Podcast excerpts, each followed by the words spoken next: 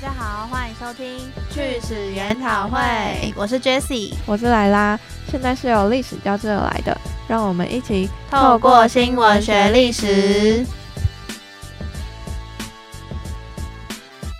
Hello，Hello，大家好，今天是我们的第一期的节目，没错。那我们想要跟大家。分享透过我们两个二十二岁女生的双眼所看到的世界。没错，我们会用一则则新闻，还有世界各地发生的事编制这个节目。对，因为随着时代的脚步跟资讯的发展，世界上发生的大小事都能在第一个时间得知。但也是因为科技的发展，限制了我们很多人的求知欲。只看重所谓的社交媒体，像是 IG 呀、脸书啊，没有人真正的在关注国际的新闻了。那我们希望能用轻松有趣的方式，让各位用一点点的时间来补充大大的知识。没错，那我们开始今天的节目吧。欢迎！北京在二零二二年举办的冬季奥运会，让北京成为现代奥运历史上第一个先后举行过夏季和冬季奥运会的城市。但在中美关系紧张的情况下，美国和多个国家宣布外交抵制奥运会，也让这次的体育盛事蒙上了政治色彩。但除了政治，赛事场地缺少降雪、新冠疫情等，都为这次的冬奥带来了一个巨大的挑战。我们今天要讲的主题呢是北京冬奥会。那我们今天还会再讲到北京的故，呃，不是北京的故事，奥运的故事啊，奥运的起源，还有一些就是夏季奥运跟各国举办奥运的一些特色，还有神话故事啊的历史相关的。那有各国特色。我记得上一次办，上一次北京办过奥运是二零零八年。就那时候，我们两个才八岁，我小。对啊，而且那而且那时候，那时候我刚好在青岛，我那时候去大陆玩，然后我就坐在那个乡下那个床上面，然后看超小的电视，然后看他们颁奖，然后说什么恭喜我国什么获得金牌，然后呃恭喜，你又不是中国人？我就是那时候，因为你在中国看的，他们一定都是就是称赞自己啊，什么就说自己。恭喜得金牌什么的，然后就觉得好厉害啊，这样。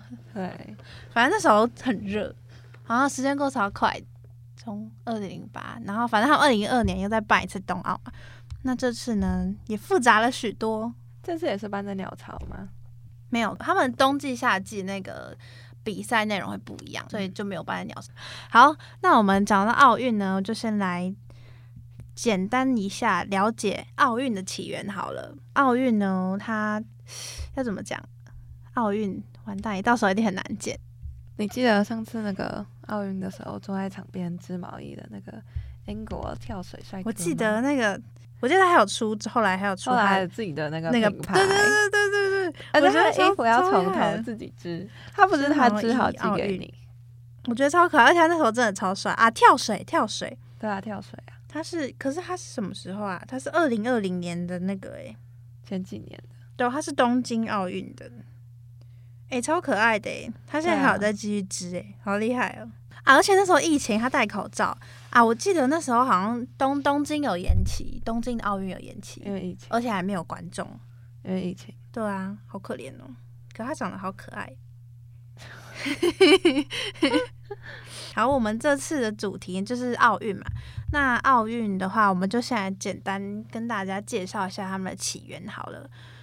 奥运的起源，奥运其实可以分成两个部分，一个是古代的奥林匹克运动会，还有现代奥林匹克运动会。那我们就会分别讲到这样子。奥运最早出现呢是在古希腊，因为古代希腊人是神人同行的多神信仰。那所以他们的起源会是跟他们希腊的神话是很相关的，而且都大部分都跟宙斯有关。神话第一个神话呢是宙斯，宙斯的爸爸叫克罗诺斯，那他当时要把他王位传给宙斯，那为了考验宙斯呢，他就提出父子两人进行比武，就打架。然后经过几天的较量呢，宙斯就打赢他的父亲，所以就举办了盛大的庆祝典礼。那当中呢，就有很多体育竞技比赛，然后就延伸为后来的奥运。哎，你不觉得那个什么关于神话故事有一个很特别的是，在波西杰克森里面呢，他们的父亲是一个超级巨大的怪兽，他们要三个兄弟合力才可以打赢父亲。但这里的宙斯又很厉害，他自己一个人就可以打赢父亲了。我在那么多个神话故事里面，你觉得哪一个最真？最真哦，我知道宙斯是宙斯他爸把宙斯哥哥全部都杀死，然后后来宙斯是他妈妈把他好像藏起来是怎样，然后后来宙斯就长大就是把他爸杀了。我印象中我看过的是这样子，我印象印象看过的故事是这样。我们这样子真的可以开历史 podcast，我们这样真的有资格教别人吗？我们这样真的可以吗？真的太烂了，我们两个不会，我们越来越好了。我们有，我们可以，我们很聪明。好，然后呢，第二个神话故事就比较长，就是宙斯跟一个，就是宙斯就很很常跟各种女神就是搞来搞去，结婚、对外遇，对，没错，他是跟一个叫做阿尔克麦涅的一个女神。他们生了一个小孩，叫做赫拉克勒斯。那宙斯的另外一个妻子呢，就很嫉妒，所以他就偷偷把两条蛇放到那个刚生出来的小宝宝旁边，想要用那个蛇咬死他。然后那个小宝宝就梦中醒来就大哭，然后就用他的两只小手用力的握住了毒蛇。然后当他的妈妈赶到的时候呢，那个宝宝已经把蛇 握死了。在赫拉克勒斯就是小宝宝长大十八岁的时候呢，他已经是一个身材魁梧、力大无比，并且有大力神的称号的强壮的神。那由于他的妈妈就害怕儿子就再度惨遭毒手，所以就带着他离家出走。一路上呢，这个壮男搭救了为了人类盗火而被宙斯吊在悬崖壁上的普罗米修斯。然后在森林深处捕杀了残害人类的猛狮。然后当这个猛男呢来到了伊利斯成都的时候，看见了一个布告栏，上面写说，谁在一天之内可以将国王阿佛吉的牛棚打扫干净，就可以得到牛群的十分之一，就是三百头牛作为报酬。但其实呢，这个布告是国王贴的，那他只是想要有人就是白白为他工作而已。那赫拉克勒就去觐见了国王，并且跟国王订定了契约，并且为他清理牛棚，然后。当这个壮男把牛棚板拆除，然后在牛棚旁边挖了一条沟，并引来河水，然后就反正清干净后，但是国王居然就是耍赖，然后不肯履行诺言，所以呢，最后这个壮男就把这个长期欺压老百姓的国王赶走，然后在奥林匹亚举行运动会以庆祝胜利。对，就是第二个，第二个我们的故事。那个赫拉克斯是海克力斯吗？是吗？赫拉克斯，海利克斯，海海利克斯。原来是发音问题，难怪一直觉得这个人名字很难念，就念海克利斯就好了嘛。对，所以呢，这个就是这个庆典，就是由海克利斯跟宙斯的故事由来的。没错，算宙斯在第二个故事里面占了小小的一部分。对，当然，因为这两个都是神话嘛，就是大家也比较喜欢听故事，所以这是奥奥奥运的起源的两种神话。那一个比较。有历史根据的起源，就是跟希腊当时社会的政治啊、经济有一个比较密切的关联，就是一个比较接近真实的起源。那古希腊是一个城邦制的国家。那这边先跟大家简单介绍一下什么是城邦制。城邦制它不是很多很多国家，城邦就有点像是邦联国家。邦联国家就是嗯不同的。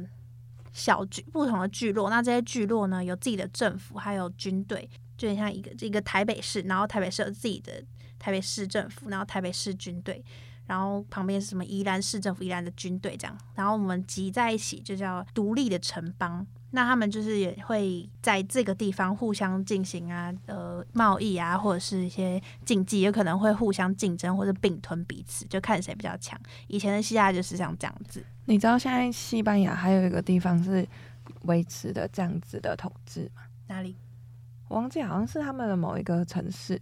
然后呢，他们会把，比如说他们有一个台北市大的都市，好了，他们会把每一个地区每个街道。区分为一个正方形，一个正方形，所以你从俯瞰图上面拍下来的照片，他们的城市是一个超级大的的圆形，然后里面切割很多正方形，每一个正方形里面有自己的学校、自己的医院。说像社区吗？对对对，像一个自己的小社区，所以他们在里面生活不太需要到处的，比如说哦，我要跑去这里看医生，那里看医生，他们就是在自己的小小的里面，所有的东西都很齐全。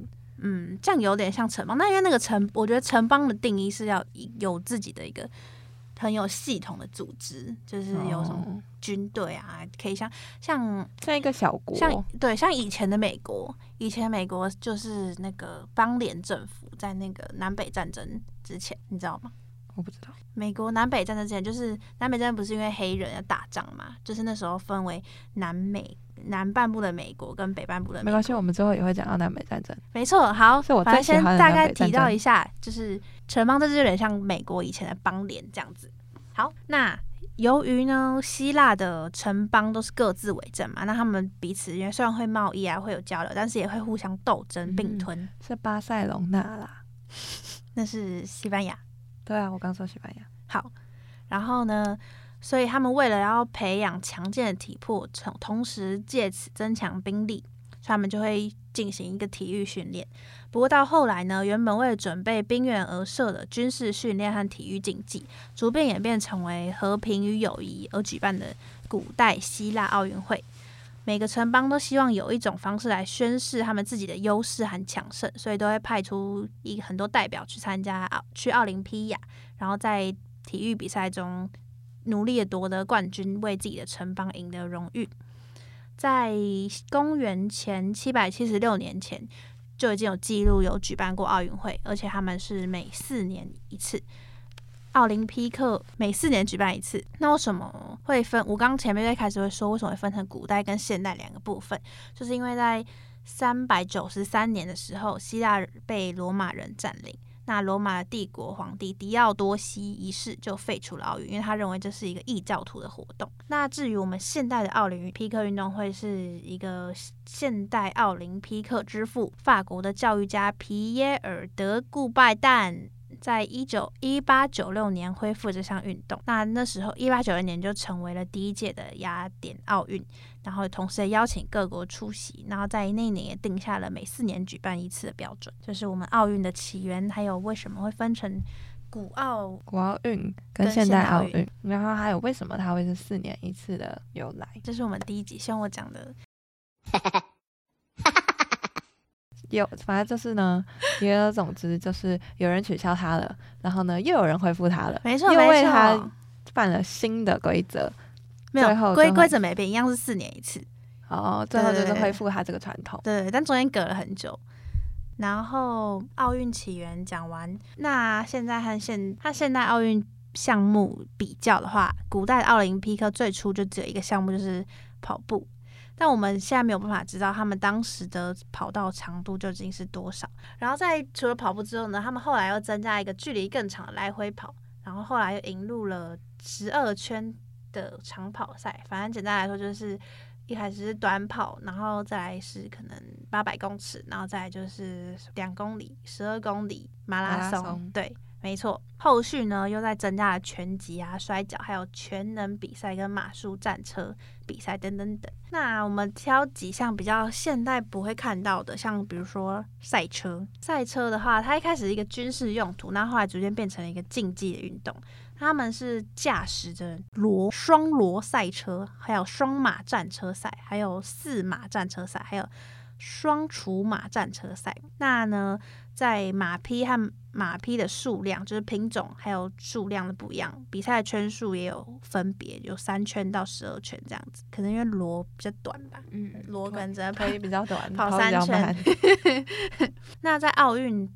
这些早期对跑步的重视，可以反映出当时他们对一个士兵是很要求在跑步啊这个体能。那后来增加的运动项目，则反映出城邦对于军人的体能要求的提高，这样所以才变得越来越复杂。那奥林匹克五环，它其实最一开始并没有特定的意思，后来才延伸出五环是代表五大洲的说法。其实简单来说，就它一开始并没有任何意义，是我们后后面的人就赋予它这个。更深层的意义，就很像艺术家。艺术家画出一幅画，然后就要赋予它一个意义，然后大家就会说好有意义哦，然后就去买。我们会不会搞？那个五环的蓝色呢，代表欧洲；黄色代表亚洲；黑色代表非洲；绿色就代表澳洲，红色呢则是美洲。那为什么黑色要在欧洲？哎，非洲，好奇。黑色石油吧，还是黑人？歧视。我不知道，我不是我制定的，你问我干嘛？那黄色代表亚洲，这也是歧视啊，黄种人，这也是歧视吧？而且为什么蓝色是欧洲？对啊，为什么？我也要去规定，是谁规定的？都没有查过谁规定，而且为什么黄色是亚洲啊？对啊，而且你记得以前小时候的那个时候，北京奥运的那五只吗？然后还有花博，那都超丑的。啊。我不知道为什么他们的吉祥物都可以设计很丑哎。哎，我那时候还有去逛，我还有去收集那个硬币纪念币，应该要五十块，但现在都不知道去哪里了。就它本身会有一个小小的车子，有点像我们现在印姓名贴的那个小车车，然后你投钱进去，它就会这样子制作一个金币给你看。没有，so。